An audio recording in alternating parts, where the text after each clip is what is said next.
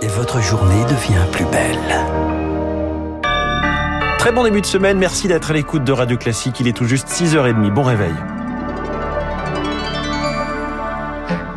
La matinale de Radio Classique avec François Geffrier. Et à 6h30, c'est l'essentiel par Charles Bonner, l'essentiel qui commence avec un conseil de sécurité convoqué par Vladimir Poutine. Réunion scrutée 48 heures après l'attaque contre le pont de Kerch, ce pont qui relie la Russie à la Crimée annexée.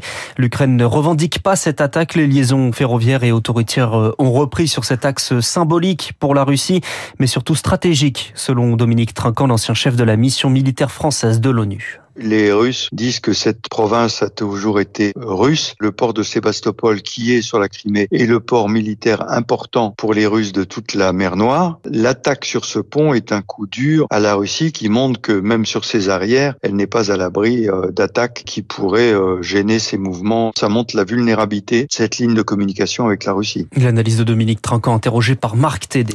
13 ans après le crash d'un vol entre Rio et Paris, le procès s'ouvre aujourd'hui. C'était le 1er juin 2009. Le vol Air France 447 avec à son bord 228 passagers, aucun survivant.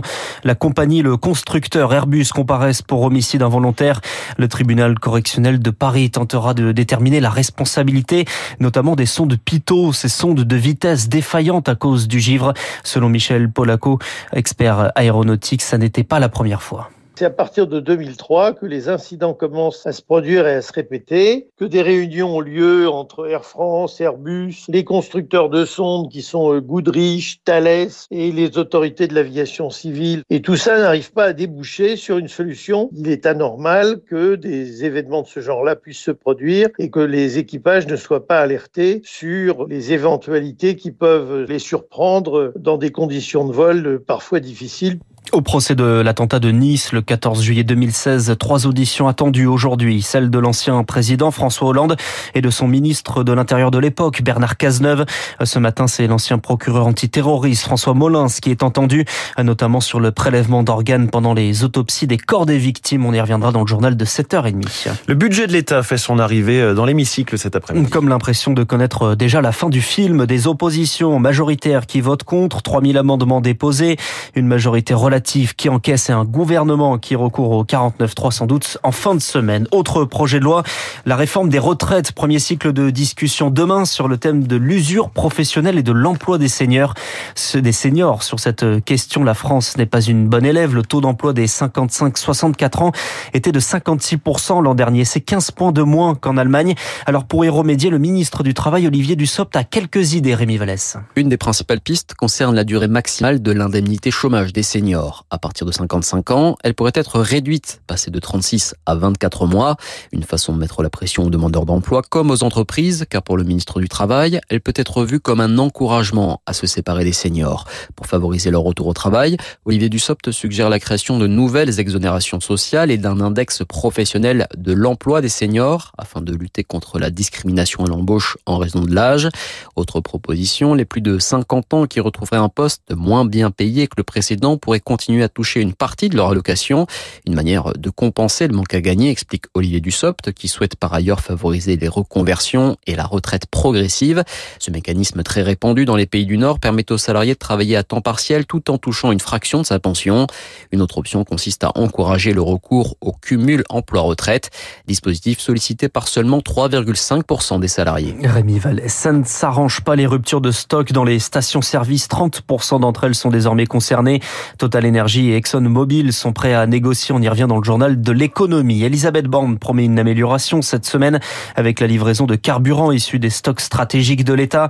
C'est ce qu'elle disait hier en visite en Algérie accompagnée de 15 ministres pour, je cite, donner une impulsion nouvelle aux relations bilatérales. Elisabeth Borne en Algérie, Emmanuel Macron, lui, en Mayenne. Il inaugure aujourd'hui la sous-préfecture de Château-Gontier. Une sous-préfecture supprimée en 2016 après la fusion administrative avec Laval. Le président vient vanter un retour de l'État dans les territoires ruraux. Des territoires ruraux confrontés au manque de services publics, mais également au manque de médecins. Emmanuel Macron participe aujourd'hui à une réunion du Conseil national de la refondation sur le volet santé à Cran, toujours en Mayenne, dans un département où les cabinets de médecins ferment régulièrement, Rémi Pfister. En Mayenne, un habitant sur cinq n'a pas de médecin traitant, un record en France. Pour une simple consultation, les délais peuvent atteindre deux semaines et la situation empire, se désole Maxime Lebigot, infirmier à Laval. Ah ben c'est une bombe à retardement, hein. c'est deux ans d'espérance de vie en moins pour des zones sous-dotées. C'est 25% de risque de plus de faire un problème cardiovasculaire dans les zones où il n'y a, pas de médecin traitant. On aura des situations de patients qui vont mourir chez eux parce qu'ils n'ont pas eu accès à un médecin. 30% des patients mayennais se font soigner dans d'autres départements de l'Ouest. Ils attirent plus de médecins.